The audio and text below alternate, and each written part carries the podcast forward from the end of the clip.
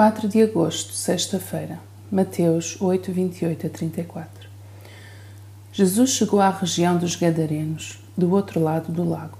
Vieram ao seu encontro, saindo dos sepulcros, dois homens possuídos de espíritos maus. Os homens eram tão perigosos que ninguém se atrevia a passar por aquele caminho.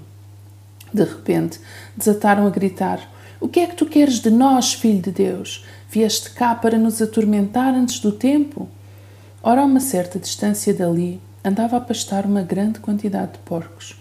Então os espíritos maus fizeram a Jesus este pedido: Se nos vais expulsar, manda-nos para aquela vara de porcos. E Jesus permitiu: Vão. Eles saíram e foram para os porcos, que se puseram todos a correr pelo monte abaixo e afogaram-se no lago. Hoje encontramos o Senhor Jesus e os discípulos a enfrentar um cenário violento. Dois homens ferozes, cheios de demónios.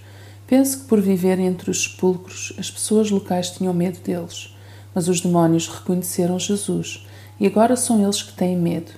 Jesus manda os demónios saírem daqueles homens e irem para uma vara de porcos que logo se precipita e afoga no mar.